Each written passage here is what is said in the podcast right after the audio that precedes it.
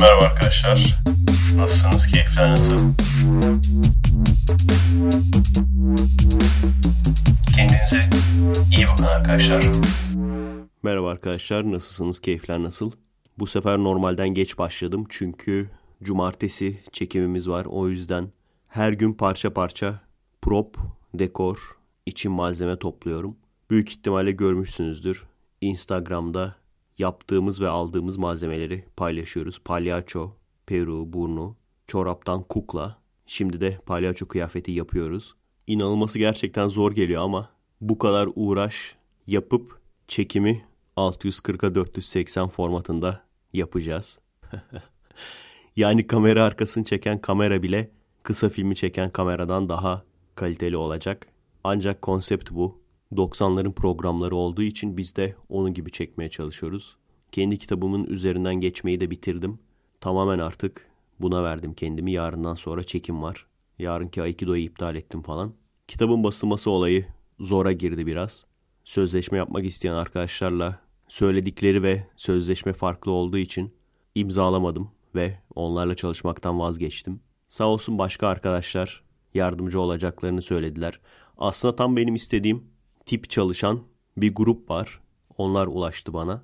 Aynen hani şey var ya tişört design siteleri var ya sen dizayn ne ediyorsun onlar basıp yolluyorlar. Bunlar da kitabını oraya yüklüyorlar koyuyorlar. İsteyenlere basarak adrese yolluyorlar. Umarım o arkadaşlarla anlaşırız. Bizi tanıyan insanlar zaten internetten tanıyor. Oradan alırlar. Birçok arkadaşımız mesaj attı ve yorumlarda da yazdı. Şuraya işte e-kitap olarak yükleyip satabilirsin. Buraya pdf olarak yükleyip satabilirsin. Ona gerek yok arkadaşlar. Zaten eski versiyonunu ücretsiz olarak yüklemiştim herkes okusun diye. Gerekirse bunu da öyle yaparım. Yeni versiyonu da o şekilde yüklerim. Şu kafada değilim. İşte para vermeyen okuyamasın kafasında değilim. Çünkü o olayı biz çoktan açtık yani. Seyircilerimizin desteği sayesinde, sponsorlarımız sayesinde hem Patreon sponsorlarımız olsun hem YouTube'dan son dönemde seyircilerimizin artması ve arkadaşlarımızın destek olmak için adblocksuz seyretmesi, paylaşması vesaire bunların sayesinde kendi kendimizi artık döndürebiliyoruz maliyetlerimizi.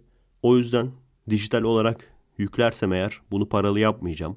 Hatta hiçbir şey olmasın. Biri çıksın desin ki ben basarım abi sadece maliyetine ben de kar etmeyeceğim.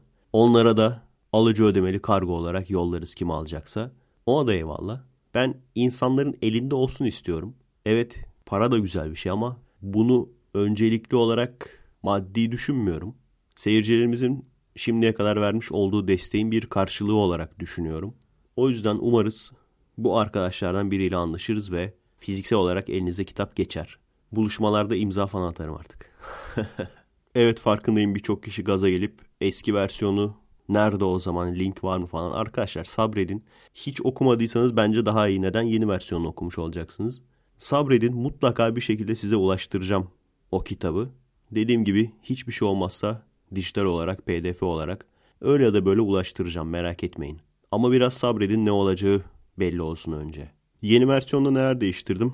Her şeyden önce yazım hatası olarak yakaladığım şeyleri, özellikle bizim birleşik yazdığımız ama aslında ayrı yazılması gereken birçok kelime var.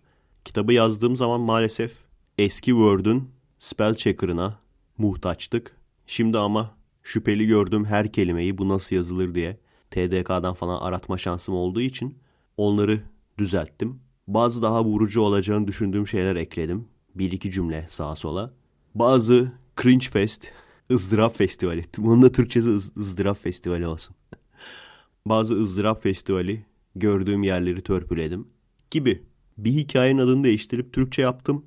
Kitabın adını da komple değiştirdim. Çikolatalar ismi orada işte kendi arkadaş çevremizde bir anlam ifade ediyordu. Ama herkesin daha iyi anlayabilmesi için acı çikolatalar yaptım. Hani hem acı hem ama çikolata tatlı olduğu için bu şekilde. 2004'te kitap haline getirmiştim. Bir tane tabii. Kendim okumam için ve arkadaşlarıma vermem için. 2004'te olduğunu hatırlıyorum. Aikido'ya gidiyordum çünkü. Arkadaşlarım tebrik falan etmişti. 14 sene geçti hala. Tabii çevre olmayınca yapacak bir şey yok. 2004'te mesela siz kaç yaşındaydınız? Yani o dönemden bu döneme şeyi hatırlıyorum. Benim yaşıtım eski sınıf arkadaşım ünlü olmuştu. Ben diyordum vay anasını biz bu arada bak kitap yazmaya çalışıyoruz. Adamlar tak diye ünlü oluyor falan. O zamanlar internet ünlüsü diye bir konsept yoktu zaten. YouTube yoktu. bu zamana kadar kariyerler yüksel hem de kaç kişi yani. Yükseldi insanlar, düştüler, ünlü eskisi oldular. İşte olay çıkartıp gündeme gelmeye çalışan ünlü eskisi oldular. 14 sene çok büyük bir zaman. Okan Kaç internet fenomenini ünlü yaptığı şeyi hatırlıyorum. İlk başta benden büyüktü bu arkadaşlar. Sonra benim yaşıtım olmaya başladı. Okan ünlüleri. Ondan sonra gittikçe küçüldüler. 90'lı falan olmaya başladılar sonra. Biz hala bir şey olmaya hazırlanıyoruz. hala bir şey olacağız. Hazırlanıyoruz hala. Adamlar yükseldi, dizi oyuncusu oldu, film oyuncusu oldu, düştü. Web serisine düştü, şaka videosu çekti. Viral reklam çektiler vesaire. Biz hala bir şeylere hazırlanıyoruz. O, ya, hazırlanıyoruz abi. Az kaldı. Bir 10 sene daha bekleyin. Evet ama darlanmıyorum. Çünkü genelde dışarıdan gözükmüyor ama hiçbir zaman durmuyoruz. Her zaman için gelişiyoruz. Film çekebilmek orta metraj bile olsa, kısa metraj bile olsa iyi bir film çekebilmek birçok şey istiyor. Para, tecrübe, çevre, teknik bilgi, ekipman. Mutlaka bir yerlerden yürüyoruz, bir yerlerden ilerliyoruz yani. Şu anki durumumuz ile bir sene önceki durumumuz arasında çok büyük fark var. Bir sene önce ile iki sene öncenin arasında da büyük fark var. Umarım bu gelişmeyi seyircilerimiz hem kısmen de olsa Astronomi 4'te görür hem de esas Kırmızı Hap 5'te görür diye umuyoruz. Bakalım göreceğiz. Geçen podcast hatırlıyor musunuz? Baya bir yattım sonra kahve içtim falan demiştim. Podcast'in sonunda da dağılmış durumdayım demiştim. Gerçekten de dağılmışım. Normalde aynı gün içinde podcast'in montajını da yaparım ama herhalde Olimpos'ta mideyi bozduk. O yüzden direkt kıvrıldım kaldım. Bugün de çekimden dolayı geç başladık. Ama hırs yapıp gece kaçta biterse bitsin hem kaydı hem de montajı bitirmek istiyorum ki yarın direkt cumartesi çekimine hazırlanabilelim. Her neyse isterseniz şimdi FIB köşesine geçelim. Haftanın Patreon üyesi sorusu bu sefer gerçek isimli birinden geliyor. O yüzden adını vermeyeceğim. Yarın bir gün Cumhurbaşkanı falan olur. Efe Aybi merhaba. Senin çok eski ve sıkı takipçilerinden biriyim. Soru uzun olduğu için atlaya atlaya okuyacağım ve soruyu okudukça cevabını parça parça vereceğim. Yakın arkadaşlarımın çoğu ateist fakat en yakın diyebileceğim neredeyse bir yaşından beri arkadaşım olan insan tam tiki muhafazakar biriyle evlendi. Tiki muhafazakar ne dersen aslında az çok tahmin edebiliyorum ama gene de okuyalım. İçki içmeyip çevresindekilere durmadan dini öğütler veren, aynı zamanda mini etek giyip her şeyi marka olsun isteyen, ha bu senin tanımın farklıymış. Çünkü benimkinde içki de içiyorlar. İçki, zina her şey var yani. Neyse, mini etek giyip her şeyi marka olsun isteyen yani dini işine geldiği gibi kabul eden, bence yobazlardan daha tehlikeli olan bir tür. Sizce arkadaşlar bu tür gerçekten yobazlardan daha mı tehlikeli? Çünkü bir de şöyle bir olay oluyor bu türün. Ara geçiş formu oldukları için kendi çocuklarına aşırı baskı yapmıyorlar. Kendi çocuklarına aşırı baskı yapmadıkları için de çocukları genelde deist veya ateist olma yoluna gidiyor. Ama tabii şunu da diyebilirsiniz. Bu insanlar yüzünden millet uyumaya devam ediyor. Bilmiyorum. İyi yanı da var, kötü yanı da var diyelim. Neyse okumaya devam edelim. Ben kendilerinin nikah şahidiyim bu arada.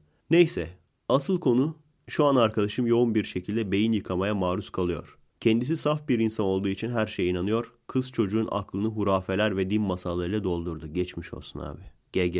Geçen günkü sohbetimizde Allah gibi apaçık bir şey varken millet Big Bang'e nasıl inanıyor hayret ediyor. Oo, millet Big Bang'e nasıl inanıyor hayret ediyorum dedi. Abi bu tiki muhafazakar falan değil. Baya felaket. Çünkü senin tiki muhafazakar dediğin bu hangi şehirli bu kız? Çünkü senin tiki muhafazakar dediğin komple her şey ne kadar moderndir ama bir dine inanır. iki secret türü şeylere inanır. Secret Türkiye. Ondan sonra astrolojiye inanır. Tarot falcısına inanır. Bu şeyler işte. Gelip seninle iddialaşıyorlar ya. Ama her şeyi bildi. Nereden biliyor ha? Nereden biliyor? İki tane tarot kartı açtı. Benim bir erkekten hoşlandığımı anladı hemen. Kişisel bilgilerim nerede oturduğumu falan her şeyimi biliyor. Nasıl biliyor olabilir? Benden önce sadece en yakın arkadaşımla görüştü. E, en yakın arkadaşım da bilgilerim verecek türden bir insan değil. Parantez içinde verdi. Nereden biliyor? En yakın arkadaşım verdi abi. Ner hayır vermez. Yok onu yapmaz. Şimdi hayır gerizekalı kelimesi hakaret olarak kabul ediliyor maalesef. Maalesef. Yani kısa boylu bir insana sen kısa boylusun dediğin zaman seni mahkemeye veremez. Zayıf bir insana sen zayıfsın dediğin zaman seni mahkemeye veremez. Şişman da verebilir mi bilmiyorum. Herhalde onda da veremez. Ama geri zekalı bir insana sen geri zekalısın dediğin zaman maalesef hakaret davası açabiliyor. E şimdi ne diyeceğiz bu insanlara? Şimdi açıklama yapmak istiyorum ben bu kişiye. Ama abi her şeyi biliyor ya diyen kişiye açıklama yapmak istiyorum. Sen geri zekalısın. Sen geri zekalısın. O yüzden çok basit bir şekilde arkadaşının farkında olarak veya olmadan seni bilgilerini vermiş olabileceğin veya bu kişinin önceden seni işte Facebook'tan, internetten herhangi bir yerden araştırıp öğrenmiş olabileceğini veya bekleme odasında bunu da yapanlar var. Mikrofon hoparlörü olabileceğini düşünemiyorsun. İnanmak istemiyorsun. Yani bunları söylüyorum. Yok abi olmaz öyle şey. O olur mu? Ona inanmıyorsun. Yani adamın mikrofon koyduğunu inanmıyorsun ama kartın geleceği söylediğine inanıyorsun öyle mi? E sen geri zekalısın işte açıklama bu. Açıklama iki nokta üst üste sen geri zekalısın. Diyemiyorsun. Neden? Çünkü geri zeka hakaret. Yani nasıl hakaret olmadan söyleyebiliriz? Şimdi bak bir ileri zeka vardır. Bir normal zeka vardır. Bir tutuk zeka vardır. Bir de geri zekalılar vardır. Şey mi desek sen tutuk zekanın bir tık altısın. Öyle desek hakaret kabul etmez herhalde. Sorun buradan kaynaklanıyor işte arkadaşlar. Şimdi insanın suratına sen geri zekalısın diyemediğin için nasıl açıklayacaksın başka? İşte öyledir diyorsa hayır olmaz öldü. Hayır onu da yapmaz öldü. Hayır o kart söyledi. Kart geleceği söylüyor. Tamam tamam kart geleceği söylüyor. Bak burada ben bir iskambil kart bir dakika şuna bir bakayım. Aa bak ne diyor. Adım FETÖ PYD'ye karışmış. Bak kart söylüyor. Yalan mı söyleyecek koskoca kart? Joker lan. Boru değil yani Joker. Yalan mı söyleyecek? Geldi kulağıma fısıldadı. Adım FETÖ PYD'ye karışmış. Eğer hesabıma hemen 1 milyon TL yatırmazsan polisler seni içeri atacakmış. Ben bir şey demiyorum. Ben kartın yalancısıyım. Koskoca Joker ya. Joker lan. Joker Batman de değil. Joker yani. Yalan mı söyleyecek? Neyse pardon mesaj diyorduk değil mi? Neredeydik? Allah gibi apaçık bir şey varken millet Big Bang'e nasıl inanıyor hayret ediyorum dedi. Ben yüksek mühendis bir insanım. Yüksek mühendis nasıl? Uçak falan mı? Hani yüksekten giden uçak, helikopter, binaların böyle 10. katından sonrasını dizayn ediyor. Ben yüksek mühendis bir insanım. Ne diyeceğimi bilemedim. Çünkü eşinin tetikleneceğine emindim. Fakat en sonunda açtım ağzımı yumdum gözümü. Şu deyimi de aşırı seviyorum ya. Biri ne zaman bunu kullansa gerçekten birinin ağzını açıp gözünü yumduğunu hayal ediyorum. Gerçekte sadece bir Şahin K filmi vardı orada görmüştüm. Birinin gerçek anlamda ağzını açıp gözünü yumduğunu. Sonu iyi bitmedi ama. Tavsiye etmiyorum. Bence ağzınız açıkken mutlaka gözünüz de açık olmalı. Bu size bir Efe abi tavsiyesi. Yaz. Efe Aydal iki nokta üst üste. Ağzın açıkken mutlaka gözün de açık olsun. Zaman kötü. Evet. Açtım ağzımı yumdum gözümü. Bana Big Bang'i kim yaratmış yok uzaylılara inanıyorsun da Allah'a mı inanmıyorsun gibi saçma sapan savlarla geldiler. Sonra mutfağa su almaya gittim. Giderken ıslık çalıyordum. Kız bir anda koşarak yanıma geldi. Sakın ıslık çalma evimizi cinler doldu. Oho. Ben şunu hatırlıyorum. Lise sonunda benim derslerim kötüydü. Lisede hatta derslerim kötüydü. Ama üzülmüyordum çünkü zayıflamıştım. Ortaokulda bayağı toparlak birisiydim. Lisede derslerim kötüydü ama daha mutluydum. Neyse lise sonda biz düşük seviye sınıftaydık dershanede. Üç tane seviye vardı. Orta, düşük, bir de yüksek. Ama biz düşük seviyeyiz diye bize genç hocalar veriyorlardı. Baya muhabbet ede ede eğlenerek ders yapıyorduk. İşte nabza göre şerbet veriyor demek ki dershane. Adını söylemeyeceğim. Gerçi kapandı galiba. Teneffüste üst seviye sınıfta okuyan arkadaşımı ziyarete gidiyordum. Tabii teneffüste çocuklar hala tartışıyorlar. İşte bir problemi falan bir soruyu falan tartışıyorlar. Bir gün şeyi hatırlıyorum. Üst seviye arkadaşlar bu bir de yani. Dersleri falan en üst olan insanlar. Gittim orada şemsiyenin mekanizmasına bakıyorum. Bastım bir açtım şemsiyeyi. Fırladı bir iki kişi böyle. Ne yapıyorsun sen falan diye. Anlayamadım da tepkilerini. Kapalı alanda şemsiye açılmaz uğursuzluk gelir. Al bakalım. Hoymuş dertleri. Üst seviye abi bunlar. Nasıl oluyor bu iş? Maalesef şimdi şu bahsettiği kız akademik olarak yüksek bir yerlerde bile olabilir yani. Buna kesinlikle inanıyorum ben. Şeyi hatırlıyorsunuz değil mi? Ak böyle temiz bir anlamında yani ak bir arkadaşımız vardı. O da bayağı doktor olmuştu ve orada da ilerliyordu yani kariyerinde. Bir gece diğer arkadaşın evine geliyor. Geceleyin. Adam korkmuş böyle. Ne oldu diye soruyorlar. Dedesi kaybolmuş. Cinci getirtmişler. Kaybolan dedesini bulmak için. Cinler geldiği zaman buna da musallat olur diye korkmuş. Arkadaşın evine gelmiş o yüzden. Ondan sonra bir şehirde sağlık müdürü falan oldu bir süre. Evet güzel günler. Devam edelim biz. Evimizi cinlerle dolduracaksın dedi. Ben bu laftan sonra tartışmanın sadece kendimi yormak olduğunu düşündüm.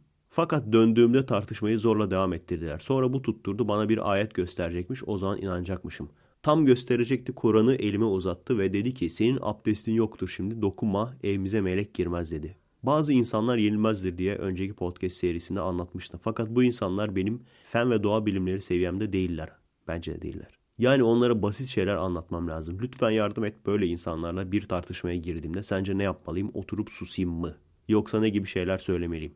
Aslında toplumumuzun kanayan yarısı değil mi arkadaşlar? Birçok arkadaşımız bunu düşünüyor herhalde. Çevremde çoğu kez böyle tartışmalara giriyorum. Fiziksel boyuta ulaşanlar bile oldu. Fiziksel nasıl tartıştınız abi? Kimin fiziksel uzuvları daha büyük gibi mi? Fakat hiç o... Bu arada Efe Aydal seyircilerini aşağılıyor değil. Bunlar hep dalga arkadaşlar şaka. Anlıyorum yani. Fiziksel mesela fiziksel boyutlara ulaştı derken ne demek istediğini anlıyorum. Hemen entry girmeyin. Efe Aydal anlamayıp seyircilerine hayır anlıyorum. Şaka bunlar ironi. Devam edelim. Fiziksel boyuta ulaşanlar bile oldu. Fakat hiç o günkü kadar çaresiz kalmadım. Şimdiden teşekkürler. Not. Dil bilgim iyi değil Efe. Kusura bakma hatalar olabilir sayısalcıyız. E belli zaten bak. Dni anlamında den ayrı yazılır. Şimdi den, den ayrı yazılması lazım. Birleşik yazmışsın burada. Şimdi den diye. Değil mi arkadaşlar yanlış mıyım? Dni anlamında den ayrı yazılır. Şimdi boşluk den olacak. Yeni bir trend başlatıyorum. D'yi birleşik yazanlara tepki olarak D'ni ayrı yazıyoruz biz de. Hadi bakalım. Evet bu sorunun cevabı arkadaşlar insanına göre değişir. Çünkü gerçekten bazı arkadaşlar var. Biz nasıl spor yapmayı seviyorsak onlar da tartışma yapmayı seviyor. Şimdi öyle biriyseniz üşenmeden laf anlatmaya çalışın. Ama ben kesinlikle şunu düşünmüyorum. Tamam sen haklısın diyecek bir nokta. Ya, hiç düşünmüyorum abi. Kesinlikle düşünmüyorum. İnsanlar arasında zeka seviyesi, kültür seviyesi o kadar farklı olabiliyor ki farklı tür gibi hissediyorsun. Farklı bir türle iletişim kurmaya çalışıyor gibisin yani. Evdeki kediye bazı şeyleri anlatabilirsin.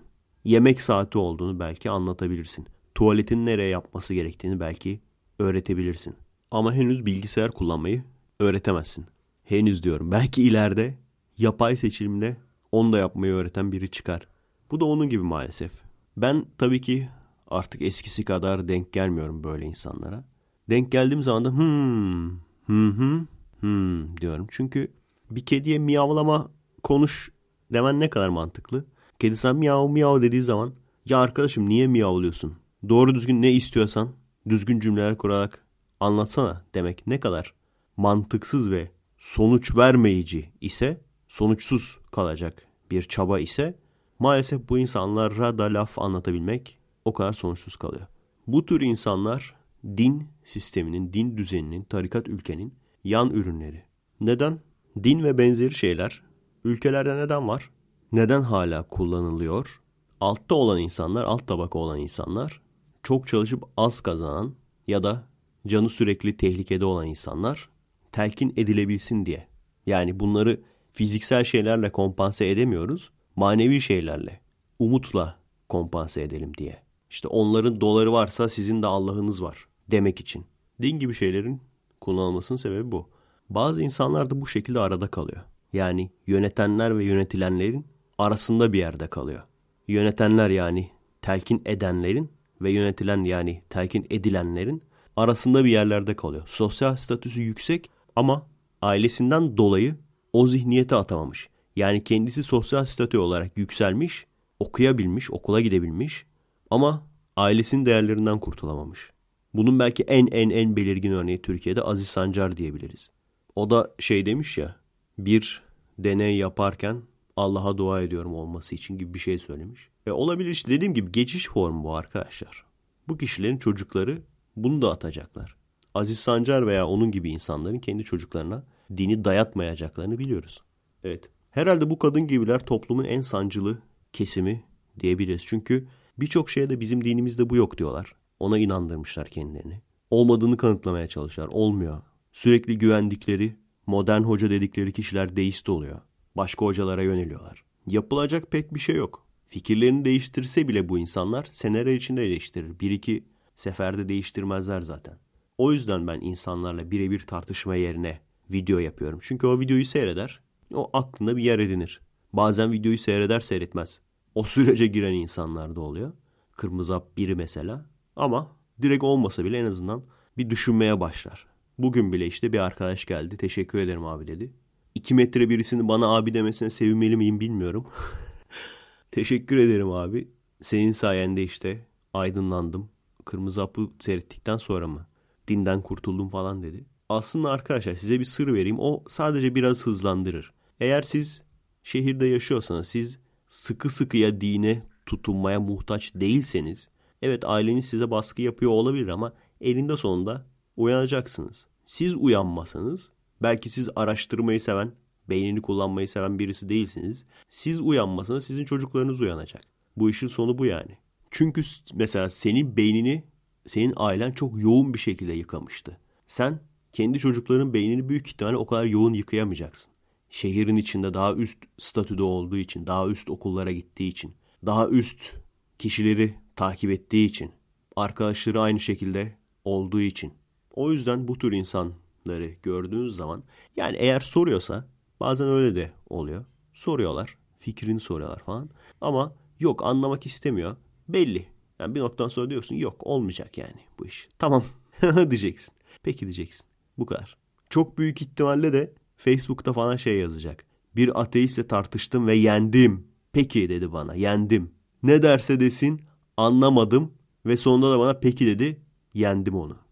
Evet bir sürü arkadaşımız yeni olduğu için şu iki soruyu sıklıkla duymaya başladım. Faşist Efe Aydal esprileri nereden geliyor ve Efe Aybi lafı nereden geliyor? Kısa cevabı olandan başlayalım. Efe Aybi Patreon'dan gene soru okurken birisi Efe abi yazacağını Efe Aybi yazmış. Efe Aybi baksan şu sala ne diyor gibi bir şey yazmış. Ben de onu o şekilde okumuştum ve ondan sonra herkes Efe Aybi demeye başladı. Hatta Efe i nokta b nokta falan yazmaya başladı bazı kesim. Bunun hikayesi bu. Faşist Efe Aydal esprileri de yine eski podcastlerden konuşurken sürekli şey diyordum. Şimdi faşist Efe Aydal kadınlara hakaret etti derler. Bunu neden diyordum? Çünkü gerçekten bazen hiç anlamadığım şekilde, sebebini de bilmediğim şekilde işte Efe Aydal kadınları aşağıladı, azınlıklara dil uzattı şeklinde hakkımda diğer Facebook sayfalarında olsun veya sözlük sitelerinde olsun sürekli yorum görmeye başlamıştım. Düşünecek olursanız bu gerçekten rahatsızlık verici çünkü yarın bir gün psikopat feministin teki böyle gelip üstüme saldıracak. Sen niye kadınları aşağılıyorsun diye. O yüzden de podcastlerde konuşurken öyle diyordum. Şimdi faşist Efe Aydal şunu dedi derler. Birkaç sefer bunu deyince beni çok yakından takip eden yani her podcast'imi aralıksız uzun kısa fark etmeden takip eden arkadaşlar bu sefer fotoğrafların altına faşist Efe Aydal şunu yapıyor veya YouTube videolarının altına faşist Efe Aydal mesela kediyle fotoğraf çekiyorum. Faşist Efe Aydal kediler ölsün dedi. Şeklinde bu arkadaşlarla yani otoboka faşist diyen bu arkadaşlarla dalga geçen yorumlar yazmaya başladılar. Aslında bunun sebebini, gerçek sebebini az kişi biliyor. Yani ilk çıkış noktasının bu olduğunu az kişi biliyor. Diğer çoğunluk ise baktı herkes faşist diyor. Yorumlarda. Onlar da partiye katıldılar. En son başörtülü bacılarımız bile partiye katılmış. Faşist Efaydal güneşe kafa atıyor gibi yorumlar görmeye başladım. İşin ilginç yanı bir noktada insanlar sıkılır diye düşünüyordum. Ama sıkılmak yerine katlanarak arttı ve şu anda bu espriyi yapanların çoğu bile bu esprinin çıkış noktasını, sebebini bilmiyor. Artık öğrenmiş oldular. Ve tabii niye hala bu esprinin yapılmasına izin veriyorsun abi sıkmadı mı diyen insanlar var. Benim çok umurumda değil açıkçası. Gerçeğinden iyidir en azından. Gerçeğini enterlere giren insanlardan iyidir. Acaba ekşiye falan da mı bizim seyirciler oraya da mı taştılar? Çünkü bazen çok nokta atış entriler oluyor. Troll olduğunu düşünüyorum. Şunu hatırlıyorum mesela. Şimdi bunun üstüne faşist ve faydalı azınlıklar ölsün yazarlar demiştim. Birkaç gün sonra bir seyircim link yolladı. Azınlıklar ölsün diyen faşist. Demek ki bizim adamlarımız oraya da girmiş. Evet sonuç itibariyle büyük ihtimalle bir noktada sıkılır insanlar. Benim için olsa da olur olmasa da olur. Dediğim gibi en azından bunun gerçeğini yapanlardan iyidir. Bunun dalgasını geçenler. Peki ben başa geldiğim zaman şunu yapacağım bunu yapacağım diyerek görüşlerimi az çok belli ediyorum. Faşist sınıfına giriyor muyum sizce? Giriyorsam da iyi anlamda mı kötü anlamda mı? Bana soracak olursanız kesin bir cevabım yok. Çünkü onların hep tanımları böyle şeydir ya. İnsanına göre değişir ya. Tanımının üzerinde bile zaten insanlar kavga ediyor. O yüzden tanıma göre ben sayılıyor muyum sayılmıyor muyum bilemiyorum. Yönettiğim yerlerde şu anda mesela dojo da olsun ve tabii ki çekim ekibinde olsun. Bundan önce de askerde çavuşluk yaparken, sınıf başkanlığı yaparken vesaire.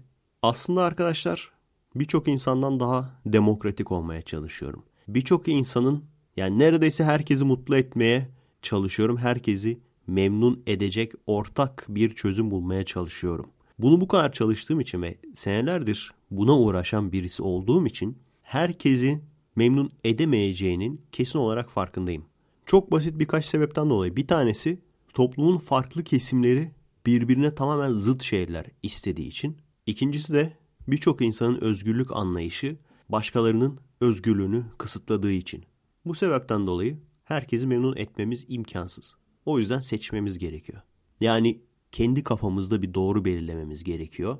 Mümkün olduğu kadar insanı memnun ederek ama herkesi de memnun edemeyeceğimizin farkında olarak o doğrultuda gitmemiz gerekiyor. 2009'da iyi kötü tanınmış biri olduktan sonra gelen seyirci mesajları ve arkadaş yorumları ve ekipteki arkadaşların şöyle yapalım demesi o kadar farklı şeyler istiyorlardı ki. Huzur İrfan'ı seriye bağla diyenler var. Düşünsene 2009'dan 2018'e kadar sürekli Huzur İrfan. Son dönemlerde biliyorsunuz dinle ilgili daha çok konuş, onlar esas faydalı, diğerlerini salla diyen var. Bilimle ilgili, astronomiyle ilgili daha çok konuş, bilim önemli, diğerleri önemli değil diyen var. Her şey diyen var, her şeyi isteyen var. O zaman ne yapacağımıza nasıl karar vereceğiz? Kafamızda bir doğru belirleyeceğiz ve o doğruya doğru gideceğiz. Faşistlik yapacağız yani.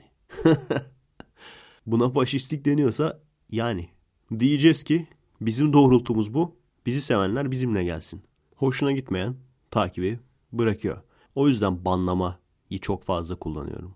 Atar gider yapan insanlarla uğraşmak istemiyorum çünkü. Onları sırtımızda yük olarak taşımak istemiyorum. Ben başa geldiğim zaman zaten o ceza gelecek banlama. Niye yok ki? Hapis diye ceza koymuşlar. Onu akıl edebilmişler. Banlamak veya kiklemek. 5 seneliğine banlıyorsun ülkeden. Anlaşıyorsun başka bir ülkeyle. Oraya bırakıyorsun adamı. Oradan istediği ülkeye gitsin. Kabul edilebilirse. Mutlaka Batı falan kabul eder. Mesela Yunanistan'la anlaşırsın, verirsin para. Yunanistan'a bırakırsın. Oradan istediği yere gitsin. Ondan sonra şuna ne diyorsunuz arkadaşlar? Vatandaş puanı. Meritokrasi buna mı deniyor? Vatandaşlık puanı olacak herkesin. 100 puandan başlayacak mesela. Küçük suçlarda böyle 5-10 düşecek. Çevreyi kirletirken yakalandım 5 düşecek gibi. Para cezası aldın çevreyi kirlettiğin için. Artı 5 puan cezası alıyorsun mesela. Buna ne diyorsunuz? Gerçekten şunu fark ettim arkadaşlar. Kafanıza bir şey koyduysanız ve bir şeyleri gerçekten oldurmak istiyorsanız mutlaka birileri size faşist diyecek. Çünkü size ters gelecekler. Ben diyorum ya devlet her yere nüfuz etmeli. İzole kalmamalı insanlar. İzole kalmadıkları için herkes eğitilmeli. Herkes bilinçlendirilmeli. Bu olmazsa bazı topluluklar izole kalırsa kendi kurallarını yaratırlarsa daha önce de bahsettiğimiz hayvansal içgüdülerinden kurtulamamış hayvandan biraz hallice insan toplulukları türer ortada. Buna faşistlik diyen olabilir demiyorum zaten var. Çünkü diyorlar ki işte her yerel halk kendi kaderini kendi belirlemeli. İyi de adam kızına tecavüz ediyor. Bu yalan değil, bu uydurma da değil. Adam kendi öz kızına tecavüz ediyor. Neden? Çünkü onun kafasına göre sen bir fidanı dikersen meyvesini yemeye hakkın var diyor. Kafa bu. Hangisi yani romantik solcum benim hangisi? İzole olan nereye gidersen git her yerin kendine göre özellikle kırsal bölgelerde izole olan merkezi otoriteden uzak kalmış nereye gidersen git her yerde böyle garip grup olaylar görebilirsin. Şimdi bunu söyledik diye faşist mi oluyoruz? Hiç bitmeyen kan davaları, çocuk gelinler bunlara sen karşı değil misin? Ensest ilişki, tecavüz, elinde daha çok silahlı güç olanın diğerine zorbalık yapması bunların hepsine karşı değil misin? Yani tartıştıkça fikirler değişir tabii. Bilgi alışverişi, fikir alışverişi yapıldıkça fikirler değişir ama maalesef şu söylediklerimi aksi konuşan insanlardan sadece romantik boş laf duyuyorum. O sürekli aforizma üreten aforizma fabrikası, profil resmi siyah beyaz ağzında sigara olan kimi yazar, kimi hiçbir şey, kimi ünlü, kimi ünsüz arkadaşların, entel arkadaşların ortak özelliğini biliyorsunuz değil mi arkadaşlar? Belki fark etmişsinizdir, belki düşünmüşsünüzdür, dışınızdan söylememişsinizdir. Ben söyleyeyim dışımdan. Boş yapmaları. Boş yapıyorlar değil mi? Öyle.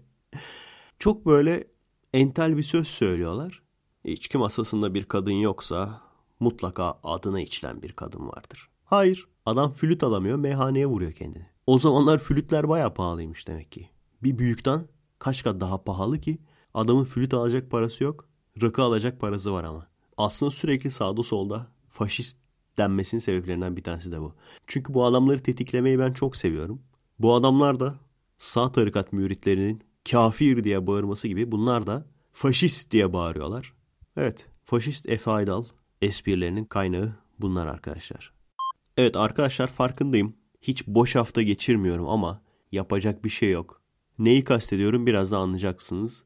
Geçtiğimiz hafta Sagopa'ya sahnede elektrik çarpmış. Bunun ne haber değeri var diye tabii ki söylemeyeceğim.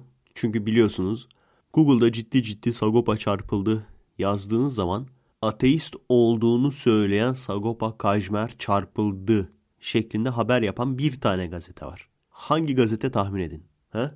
Aynen. Nereden bildin lan? Pedagojik olarak ipucu bak. Pedagojik olarak kızlarla erkeklerin aynı yerde eğitim görmesi biyolojik ve fizyolojik açıdan ve pedagojik açıdan yanlış olduğu bilim adamları şey pardon özür dilerim bilim erkekleri tarafından kanıtlandı. Bilim erkekleri diyorum çünkü pedagojik olarak bilim kadını olamaz. Ev işi kadını olabilir. Pedagojik yanlış anlaşılmasın. Ev işi kadını, aşçı kadını, bir de bilim adamı var. Yanlış anlaşılmasın. Şimdi fizyolojik olarak kadınları bilime sokarsak onlar başarısız olurlar. Ondan sonra üzülürler. Erkekler de kadınlara ayıp olmasın diye nasıl lan o? Ne ne? Karşı cinse karşı rezil olmamak için deney falan yapamazlar ya başarısız olursa diye. Böylece bilim çöker. Evet, pedagojik olarak karma eğitim yanlıştır. Ondan sonra biyolojik olarak blue çağında evlenmesi lazımdır şeklinde başyapıtlara imza atan bizim mahalledeki Akit gazetesinden gene bir bomba ateist olduğunu söyleyen Sagopa Kajmer çarpıldı. Haber bu. İleride başka ne bombalar gelir arkadaşlar bizim mahalledeki Akit'ten? Ben şeyi bekliyorum. Pedagojik olarak yıldızların aslında dev gaz kütleleri, dev plazma kütleleri olmadığı, gökyüzünde birer süs olduğu ve yıldız kaymalarının da pedagojik olarak şeytana atış talimi olduğu bilimsel olarak Yahya Mustafa Hazretleri Vakıf Üniversitesi Mistik Bilimler Anabilim Dalı Başkanı Yahya Mustafa Efendi'ye göre pedagojik olarak yıldız kaymasının şeytanlara atış talimi olduğu ortaya çıkmış. Bunu bakın Batı bile Batı bile artık bunu kabul etti. Biliyor musunuz? Batı bile artık dalga dalga yıldızizmi bırakıyor ve artık onlar da dinimiz tarafından yüzyıllar önceden bilinmiş olan yıldızların gökyüzünde süs oldukları ve kayan yıldızların şeytana atış talimi olduklarını kabul etmişler. Batı. iki nokta üst üste kabul ettik. Evet neyse bugünkü haberimize gelelim. Sagopa'nın sahnede çarpılması ile ilgili. Maalesef bayağı hayal kırıklığı yaşayacaksınız. Hiç de öyle tahmin ettiğim gibi bir haber değil. Tamamen clickbait bir haber. Ben böyle ne görüntüler hayal etmiştim. Basacağız böyle play tuşuna. Sagopa seyircilere Allah yok, din yalan diye bağırırken bir anda böyle inme gelecek. Sonra hoparlörlerden Efe emine emme kuva diye sahada ölen futbolcu müziği gelirken Sagopa geriye takla ata ata bir yandan geriye böyle bütün sahne boyunca geriye doğru takla atacak 2-3 tane. Ondan sonra arada bir zıplayacak. Yukarıya doğru bakıp böyle titreyecek. Ondan sonra birkaç geri takla daha atacak. Alta yorumlarda Allah'ım sen bizi koru ya Rabbim. Allah'ım sen inanmayanların canını al tez zamandan ya Rabbim. Onun altına inanmayın arkadaşlar burada sara nöbeti geçiriyor. Allah belanı versin. Senin gibi kafirler yüzünden batıyoruz zaten. İnanmıyorsan inanma kardeşim. Buraya gelip insanların zihnini ne bulandırıyorsun? İşte senin gibiler için yaşasın cehennem. Evet maalesef böyle bir video değil. Konserde elektrik çarpmış. Al. Al. Bunlar da clickbaitçi oldu ya. Bakalım ne yazıyor. Sosyal medyada bir sosyal medyada bir takipçisine verdiği cevapta ateist olduğunu açıklayan rap şarkıcısı Sagopa Kajmer Ateist olduğunu söylemedi. Dini inancım yok dedi. Gayet deist falan da olabilir. Geçtiğimiz hafta konser verdiği sırada monitörlerden birinin kısa devre yapması sonucu elektrik akımına kapıldı. Bu Allah bu şekilde mi çarpıyor? Anlamıyorum ki yeni akitin ne demeye çalıştığını. Hiçbir zaman anlayamadım zaten. Final Destination gibi mi işliyor? Umarım bunda film yapmaya çalışmazlar. Allah Destination diye. Al. İşte söyledim akıllarına getirdim. Hadi bakalım. 5-6 tane film arka arkaya seri gelecek. Yapacak bir şey yok. Ağzımızdan kaçtı bir kere. Allah Destination 1, Allah Destination 2. Birincisi bununla başlar işte. Dini inancım yok dedi. Ondan sonra böyle bir rüzgar üflüyor. O rüzgar böyle monitörün kablosunun plastiğini açıyor. Öteki taraftan işte su dökülüyor. Öteki taraftan şu oluyor derken Sagopa Kajmer çarpılıyor. Neyse okuyalım. Sansasyonel çıkışlarıyla her dönem gündem oluşturmaya çalışan rap şarkıcısı Sagopa Kajmer. o artık sevmiyorsunuz galiba. Çıktığı bir TV programında yoga yapacağınıza namaz kılın diyerek tribünlere oynamış ve ibadetin özüne saygısızlık yaptığı yönündeki eleştirilerin hedefi olmuştu. Evet ama sizin tarafınızdan değil. Dini değerleri gündem olmak amacıyla kullanmaktan kaçınmayan Sagopa Kajmer, geçtiğimiz hafta konser verdiği sırada monitörlerden birinin kısa devre yapması sonucu elektrik akımına kapıldı. Elektrik akımına, elektrik akımına kapıldı. Konserde çarpıldı. Sabahın haberine göre Meftun. Mer Niye böyle okuyorum ben ya? Meftun, Merhametine Dön ve Ateşten Gömlek gibi şarkılarıyla tanınan Sagopa Kajmer, geçen hafta hayranlarıyla Milyon Fest etkinliği kapsamında Kilyos'ta buluştu. Kajmer binlerce hayranına seslenirken bir anda yağmur bastırdı. Aa, evet. İşte o yağmuru kim yarattı? Ha? O yağmuru kim yarattı? Ancak ne hayranları ne de Kajmer sağanak yağmura aldırış etti. Buraya şey yazmayı unutmuşsunuz ama. Küstahça rap söylemeye devam etti. O sırada yağmur yüzünden mo yağmur yüzünden mi? Yağmur yüzünden monitörlerden biri yandı ve ünlü rapçi aniden elektrik akımına kapıldı. Sagopa Kajmer kısa süreli tedavi altına alındı falan yazacak sanıyorum ama yo, hiç paniğe rağmen konserine devam etti. Hadi bakalım. Kısa süreli paniğe rağmen kons adam konserini bile bırakmamış. Ben böyle bir revire götürürler bir pansuman falan yapar. Hiç hiçbir şey yok yani. Herhalde bir şey dilini 9 voltluk elektriğe aa ben de çarpıldım. Evet ya ulan demek o yüzdenmiş ateist olduğumu açıkladı. Ateist olduğumu açıkladıktan sonra arkadaş yalnız bu aramızda kalsın tamam mı? Duyulursa mahvoluruz. Ateist olduğumu biliyorsunuz 29 yaşında ben açıklamıştım. Ondan sonra 2-3 sene sonra bir 9 voltluk pil aldım.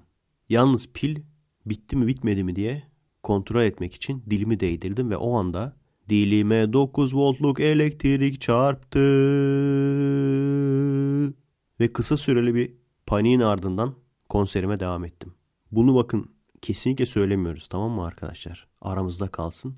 Neyse biz haberimizi bitirelim. Cübbeli Ahmet Hoca'ya yakınlaşmaya çalışmıştı. Dindar kesimlere şirin görünmek için kılıktan kılığa giren ve tasavvufa ilgisi olduğunu belirterek bir dönem Cübbeli Ahmet Hoca'ya da yakınlaşmaya çalışan rap şarkıcısı bu arada kılıktan kılığa girmek derken böyle fontlarını değiştirmek, haremlik selamlık demek yerine pedagojik falan demek böyle şeyler mi yaptı? Neyse okuyalım. Bir dönem Cübbeli Ahmet Hoca'ya da yakınlaşmaya çalışan rap şarkıcısı Sagopa Kajmer son olarak sosyal medyada bir takipçisinden gelen dini inancı ne sorusuna yok cevabı vermiş ve riyakarlığını gözler önüne sermişti. Arkadaşım Sagopa Kajmer inanmıyorsan inanma kardeşim. İnanmıyorsan inanma. Ama bu ne böyle insanların içinde dini inancın ne deyince yok demeler falan? Sen milletin kafasını mı bulandırmaya çalışıyorsun? Ha? Senin gibiler için yaşasın cehennem. Niye böyle riyakarlığın? Yok ne demek ha? Yok ne demek arkadaşım inanmıyorsan inanma. Yok ne kardeşim? Adamın asabını bozma. Ya inanırsın ya inanmazsın. Yok ne? Riyakarlığını böyle gözler önüne serme. Böyle işte çarpılırsın. Al. Böyle işte kısa süreli panik yaşarsın. Bir daha yapacağım mı ha? Bir daha yapacağım mı? Çabuk derhal o yoku sil oradan. Eğer ki silmezsen bak buraya yazıyorum kardeşim. Eğer ki silmezsen bir kısa süreli panik daha yaşarsın. Benden söylemesi. Bir daha böyle çarpılırsın. Bir kısa süreli panik daha yaşadıktan sonra konserine devam edersin ona göre. Bak o yanaşmaya çalıştığın Cübbeli Ahmet Hoca hastaneye kaldırıldı. Neden? İmtihan olsun diye tabii ki. Sabrını imtihan etmek için. Bir ikincisi de o satmış olduğu sihirli terlikler ne kadar işe yarayacak? Onu da görmek için.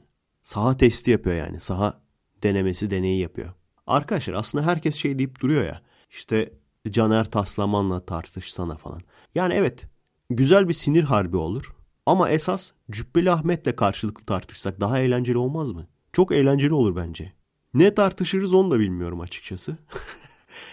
Birini sinirlene sinirlene sinir harbi şeklinde seyredersiniz ama bunu eğlenerek seyredersiniz bence.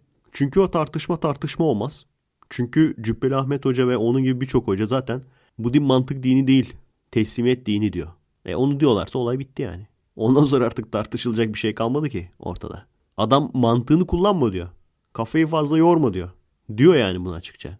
Oraları fazla kurcalama diyor. E oraları fazla kurcalamıyorsan zaten ortada tartışılacak bir durum yok. O yüzden bence o tür hocalar ateistlerle tartışmıyorlar hiçbir zaman. Ama en azından şey yapabiliriz böyle. Aynı programa, onun böyle çağırdıkları programa ben de trollemek için katılırım. Güzel muhabbetler döner bence.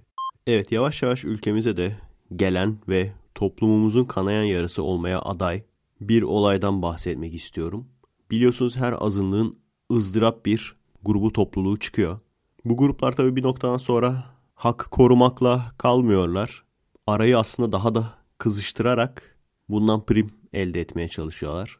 İlk başta mesela LGBT hakları diye başlıyor. Ondan sonra bir bakmışsın LGBT olmayanlara CIS diye isim koymuşlar. CIS diye isim koymuşlar. Vegan hakları diye dernek kuruluyor. Ondan sonra bir noktadan sonra bir bakıyorsun. Normal insanlara karnist diye isim konmuş. Normal insan evet. Normal insanlara karnist diye isim konmuş. Düz Dünya Derneği kuruluyor. Bir noktadan sonra bir bakıyorsun. Normal insanlara geoist diye isim konmuş. Bunlar zaten teker teker geldi Türkiye'ye. Biraz geride kalan şişman onaylayıcılığı, Türkiye'de Amerika'daki kadar şişman olmamasından ve o kadar abartı şişmanlıkta olmamalarından kaynaklanıyor büyük ihtimalle. Evet var farkındayım. Sağda solda Facebook grupları, illaki dernekler falan da vardır ama diğerleri kadar sesleri çıkmıyor henüz. Henüz obez olmayanlara bir isim bilmiyorum. Henüz konmadı değil mi ona? Henüz onlara bir isim konmadı değil mi? Undereaters falan. Undereaters bak. Ben buldum bu ismi kullanın. Normallere Undereaters deyin. Şu aslında bence üzerinde konuşulacak bir konu. Kozmopolitanın kapağına şişman bir modelin çıkması. Üzerinde konuşmadan önce size sorayım arkadaşlar. Bu konu hakkında ne düşünüyorsunuz? Ben bir şey düşünemiyorum çünkü olayı çözemedim. Neden çözemedim biliyor musunuz? Şimdi Kozmopolitan kadın dergisi diye geçmiyor mu? Kadın dergisi diye geçiyor ama kapağında hep taş gibi hatunlar var. İçeriğini okuyorsun. İşte bilmem kim bekaretini kaç yaşında kaybetti? 16. Başka bir isim bekaretini kaç yaşında kaybetti? 16. Başka bir isim bekaretini 18. Bakıyorsun o bak 18. Oho bu kurumuş gitmiş 18 öh diyorsun falan böyle kendi içinden. Psikolojik olarak. Derginin içini okuduğun zaman şimdi bu kadın dergisi mi erkek dergisi mi? Çünkü kadın dergisi diye geçiyor. Ama aslında tam sapık erkeklerin alacağı böyle bir bayan arkadaş bulup onu aldırtıp ondan sonra kendisinin okuyacağı türden bir dergi. Çünkü tam böyle ne bileyim soyunma odasında kızların hem üzerlerini değiştirmesi ve hem de çok özel konuların konuşulması. Kozmopolitan biraz onun gibi. Yani tam kadınları sadece görsel olarak değil aynı zamanda konuşmalarını da kendi aralarında konuşmaların işte erkekleri memnun etmenin yolları falan. Bana öyle geliyor. Yani adı kadın dergisi ama çaktırmadan erkekler alıp okusun dergisi gibi geliyor. Eğer kadın dergisi ise kapağında neden taş gibi kadın oluyor her zaman? Bunu hiçbir zaman anlayamadım ben zaten. Evet farkındayım erkek dergileri de var. Onun işte kapağında bir tane bikini hatun olur. Aralarında da yeni ürün tanıtımları olur. Onları da gene bikini hatunlar gösterir. En azından eskiden öyleydi. Bunların hiçbirini satın almadım arkadaşlar. Ama bekleme salonlarında telefonla oynama yokken her türlü dergiyi alıp okuma vardı. O yüzden birçok derginin içeriğini az çok biliyorum. Bana soracak olursanız erkek dergisi ismindeki işte spor, yeni arabalar, bir iki tane bikinili kadın, yeni teknolojik ürünler, yeni yat modelleri falan. Bundan ziyade bence erkekler gider kadın dergisi alır yani. Tabii şu dönemde hiçbir şey almaz. Ne gerek var ki?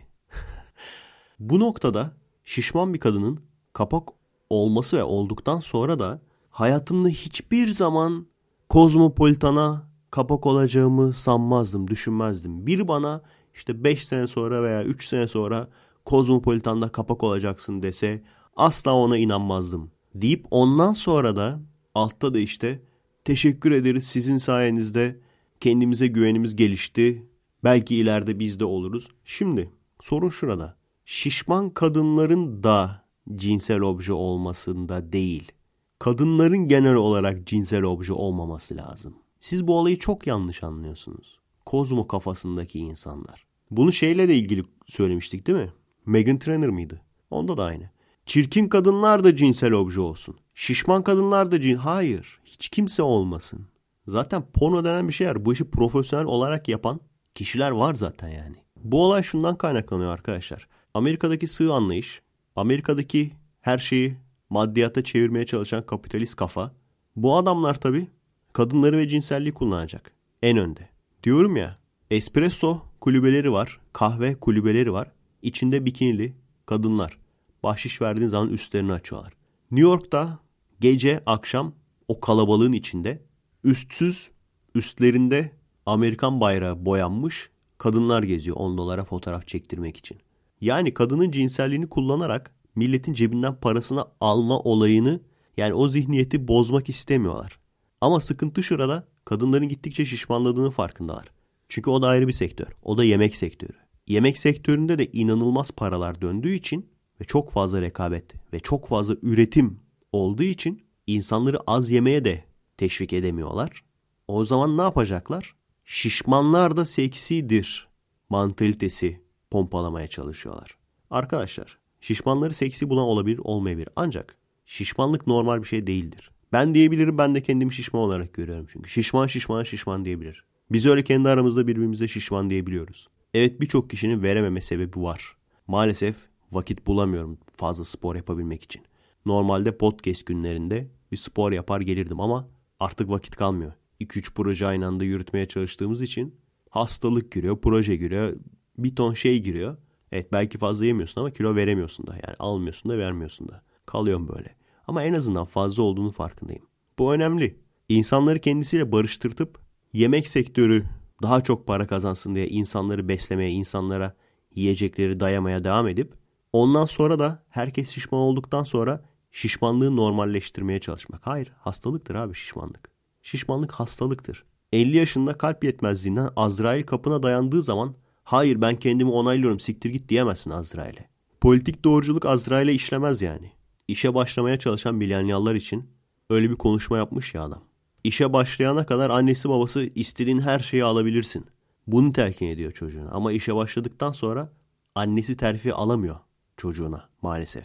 Annesi gelip hayır benim çocuğum özel, special snowflake ona terfi vereceksiniz. Çünkü istiyor o yüzden. Hiçbir şey yapmasına gerek yok. O özel birisi. Deyince terfi vermiyorlar. Bu da onun gibi. Azrail kapına dayandığı zaman ben kendimi ona istediğin kadar onayla kendini. Merdivenden çıkamamaya başladığın zaman istediğin kadar kendini onayla. Ben doğru düzgün egzersiz şu anda şu dönemde yapamıyorum ama en azından şuradan yırtıyorum. Araba kullanmamakta. En azından minimumda bir yürüyüş, bir merdivenlere tırmanış.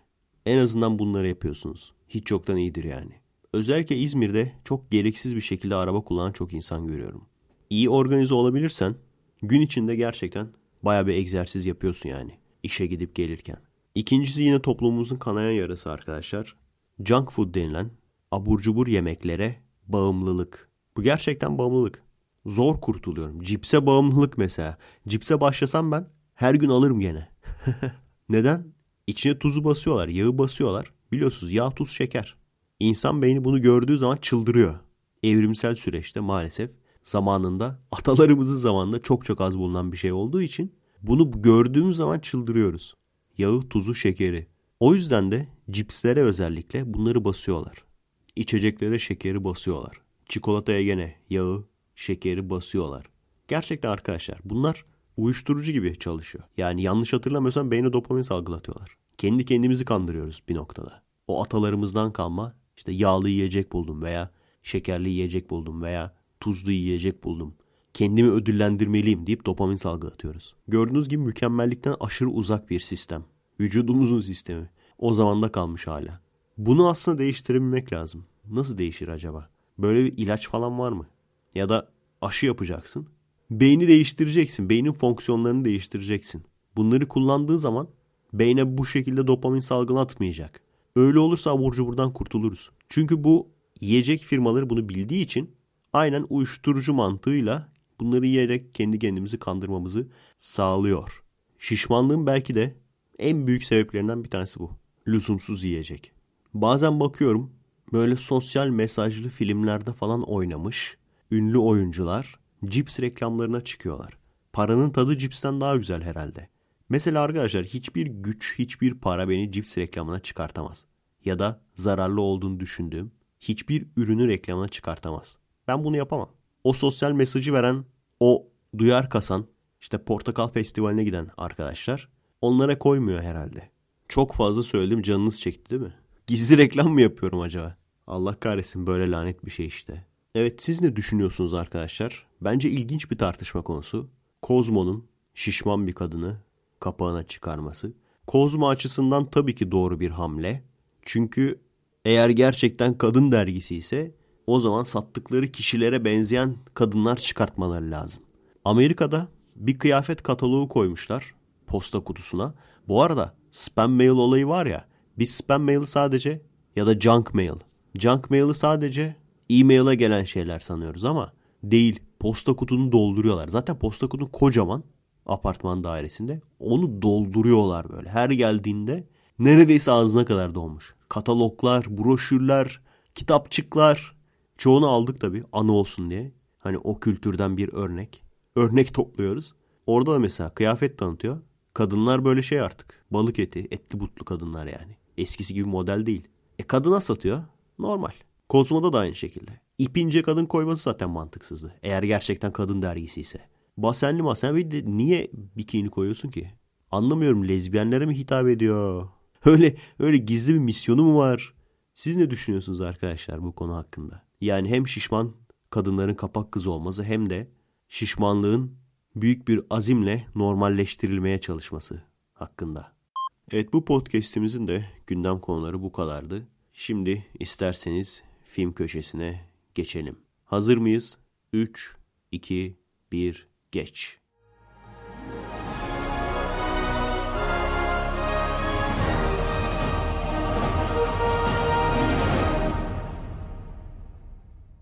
Film köşesine hoş geldiniz. Ne haber? Günün antika filmi. Çok kişinin adını duyup konusunu bilmediği, iyi mi kötü mü bilmediği, sadece ünlü olduğunu bildiği filmlerden bir tanesi olan Casablanca filmini seyrettim.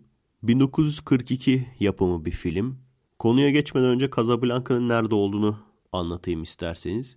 Böyle Afrikalı bir yerde, Afrikalı ama sömürgeli bir yerde. Hep öyle düşünüyorduk.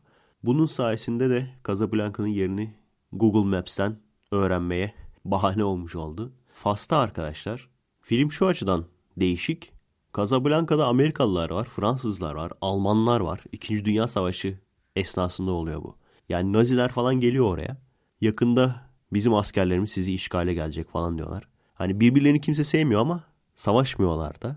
Şey olur ya Avrupalıların savaş nezaketi. Bu şehrin özelliği savaştan kaçmak isteyen kişiler burada sıkışıp kalıyor. Savaşın olmadığı yerlere Amerika'ya ya da başka yerlere kaçmak için sahte vize çıkarmaya çalışıyorlar ya da farklı yollara başvurmaya çalışıyorlar. Birçoğu da başarısız olduğu için senelerini burada geçirmiş, Casablanca'da geçirmiş. Böyle bir şehirde insanlar çok fazla sıkılmasınlar diye, hayatlarını idame ettirebilsinler diye eğlence merkezleri kuruluyor. Bunlardan bir tanesi de eğlence merkezi ve illegal kumarhane olan Humphrey Bogart'ın işlettiği mekan. Bu filmin ünlü oyuncuları Humphrey Bogart ve Ingrid Bergman. Bu insanları da görme şansınız oluyor. Ingrid Bergman mesela Sharapova'nın annesi gibi. deseler inanırım yani. Sharapova'nın annesi Ingrid Bergman deseler inanırım. Humphrey Bogart yani bu mekanın sahibi oranın güvenlik kuvvetleriyle artık kanki olmuşlar. Hatta onlar da gelip orada kumar falan oynuyor. Bu güvenlik güçlerinden bir tanesi, komutanlardan bir tanesi Humphrey Bogart'a diyor ki buralara yakında bir adam gelecek. Fransızları işte Nazilere karşı örgütleyen bir kahraman lider gelecek. sürekli elimizden kaçtı. Bu sefer de buradan kaçmaya çalışacak. Yani Casablanca'dan kaçmaya çalışacak. Kaçıp işgalcilere karşı direniş örgütleyecek. Benim anlamadığım nokta şu. İşgalciler demekle kimi kastediyor? Çünkü zaten Fas Fransa işgali altında. Biri iyi işgalciler öbürü kötü işgalciler mi acaba? Hatta bir noktada Naziler böyle Nazi marşı söylerken Fransızlar da kendi marşlarını söylüyorlar. Bastıra bastıra böyle. Büyük ihtimalle Casablanca'nın ünlü olmasının sebeplerinden biri o. Herhalde orada insanlar duygulanıyorlar. Yaşasın iyi işgalciler kötü işgalciler bastırdı diye. Her neyse konumuza dönelim. Bu kolluk kuvveti abi diyor ki bu Lazlo isimli adamın kaçması için kendisine yardımcı olma sakın diyor. Humphrey Bogart da klasik ben diyor zaten hiç savaş falan hiç umurumda değil. Hep öyle olur ya. Demek ki o klişelerin atası buymuş. Resmen bizdeki Yandım Ali gibi biliyor musunuz? Yandım Ali'yi ben çok sevmiştim. Şimdi düşünüyorum ulan diyorum. Yandım Ali de mi acaba bundan çakma? Konu olarak yani. Ve düşünecek olursanız bir sürü kişi yani Star Wars'daki Han Solo'sundan tut hep öyledir ya. Ben parayı düşünürüm hiç umurumda olmaz abi falan deyip ondan sonra sonlara doğru iyi adam olup böyle fedakarlık falan yapan. Bütün o sonradan iyi olan iyi kalpli serseri karakterlerinin belki de atası bu adam. Yine aynı şekilde tabii klasik hiç diyor işim olmaz zaten. Ben diyor paramı kazanırım diyor. işime bakarım diyor. Ancak şöyle bir olay gelişiyor. Lazlo'nun karısının Ingrid Bergman olduğunu görüyor ve Ingrid Bergman Humphrey Bogart'ın eski sevgilisiymiş. Sonra olaylar daha da karışıklaşıyor. Çünkü Humphrey Bogart tabi sinirli şeye karşı Ingrid Bergman'a karşı beni niye bırakıp terk etti bu adam için mi terk ettin falan diyor. Ancak Ingrid Bergman diyor ki hayır diyor ben zaten bu adamla evliydim. Ayda.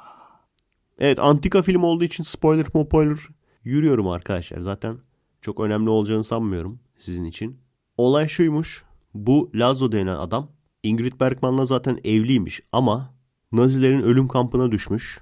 Ingrid Bergman'a da kocanız öldü diye haber gelmiş. Ingrid Bergman da dul olduğunu sanmış ve kısa bir süre sonra da Humphrey Bogart'la tanışıyor. Böyle bir aşk yaşıyorlar. Ancak kocasının ölmediğini öğrenince de hiçbir şey söylemeyip kaçıyor kadın. Böyle olunca şeyin elinde de Humphrey Bogart'ın elinde de şey var. Kaçış vizeleri var. Kaçış için kullanılabilecek vizeler var. Geçiş izni var daha doğrusu. Onu da işte aslında başka birisi çalmış ama bu adama yakalanmadan önce teslim ediyor. Sende kalsın bu diyor.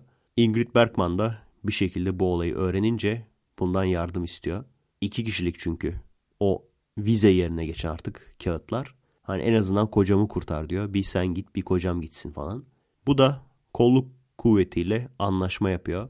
Diyor ki işte yakalatacağım o Lazlo'yu. Tam o geçiş kağıtlarını kullanacağı sırada enseleyeceksin. Böylece o kağıtları çaldığı için bu adamı içeri atma şansın olacak diyor. Sonrasında ne oluyor? Serseriymiş ama aslında iyi kalpli miymiş? Sanki anlayamamışsınız gibi ben de böyle ortada muallakta bırakayım.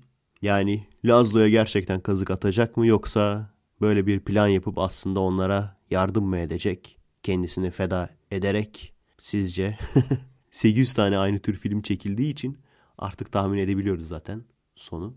Film bu arkadaşlar. Antika film seviyorsanız hoşunuza gidecek. Antika filmlerin içinde kaliteli olanlardan birisi. Ama emperyalist ülkede yaşamadığımız için çok da benim umurumda olmadı açıkçası. Film kaliteli, o ayrı.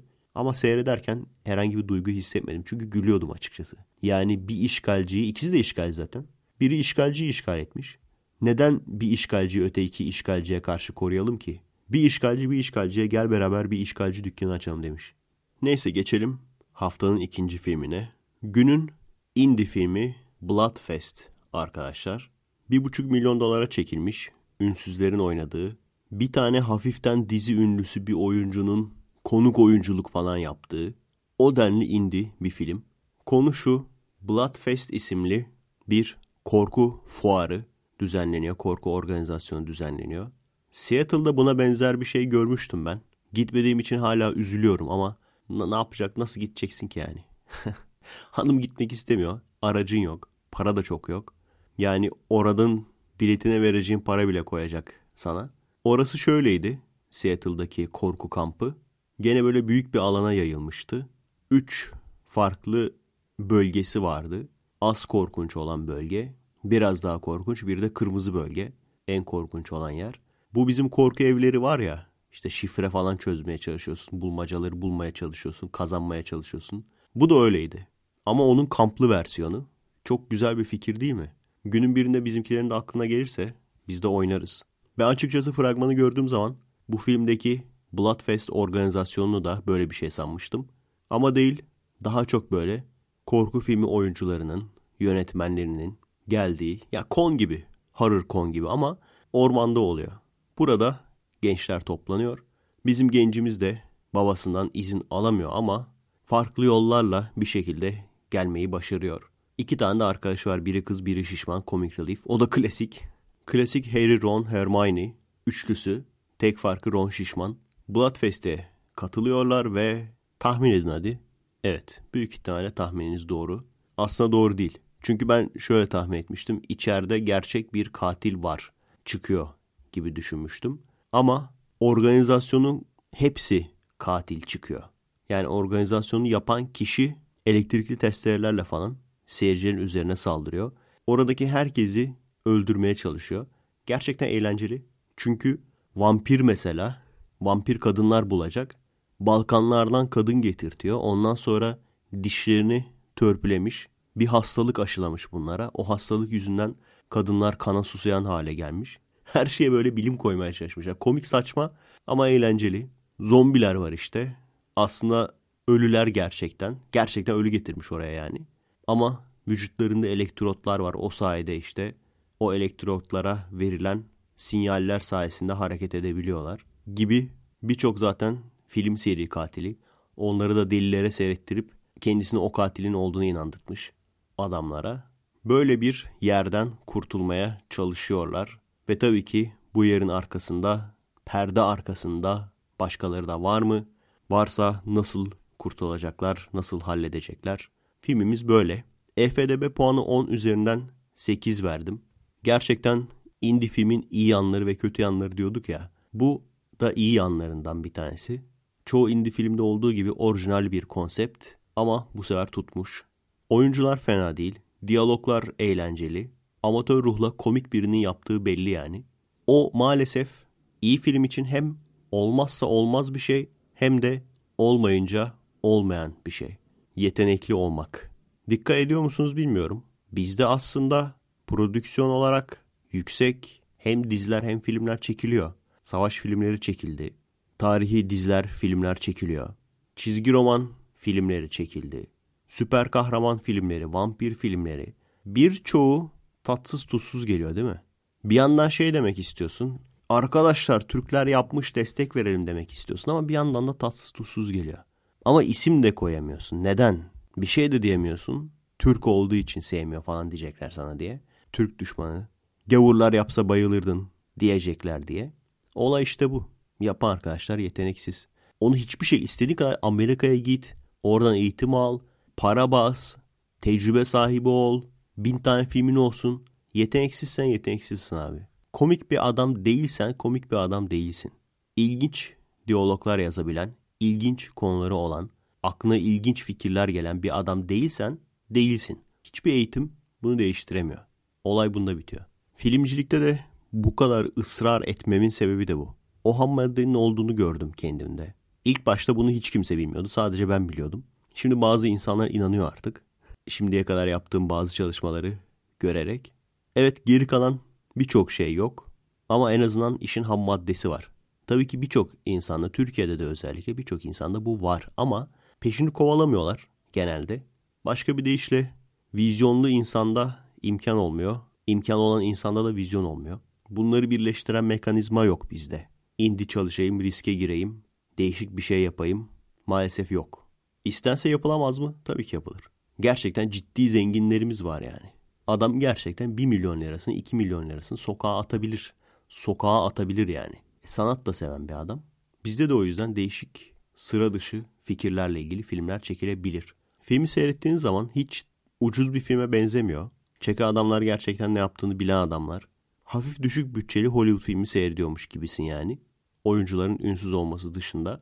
Bu yönetmenimiz daha önce 3 yapımda bulunmuş. Bir tanesi kısa film. Diğerleri de daha amatör filmler. Buradan yürüyeceğine inanıyorum.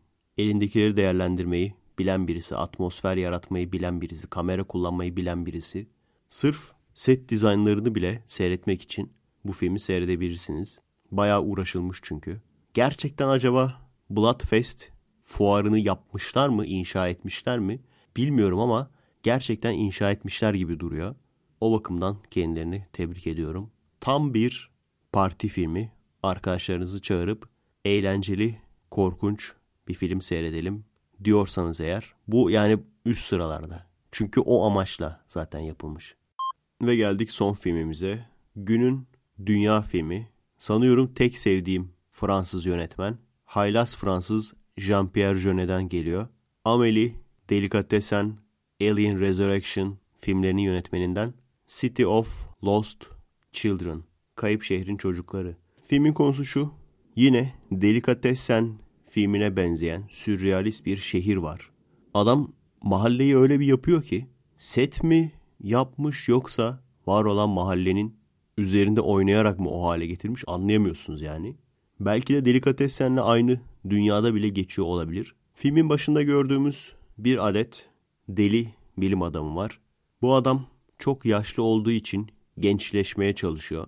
Gençleşmek için de oradaki sokak çocuklarını kaçırıp onlara rüya gördürüp sonra onların rüyaları sayesinde gençleşmeye çalışıyor. En azından böyle olabileceğini düşünüyor.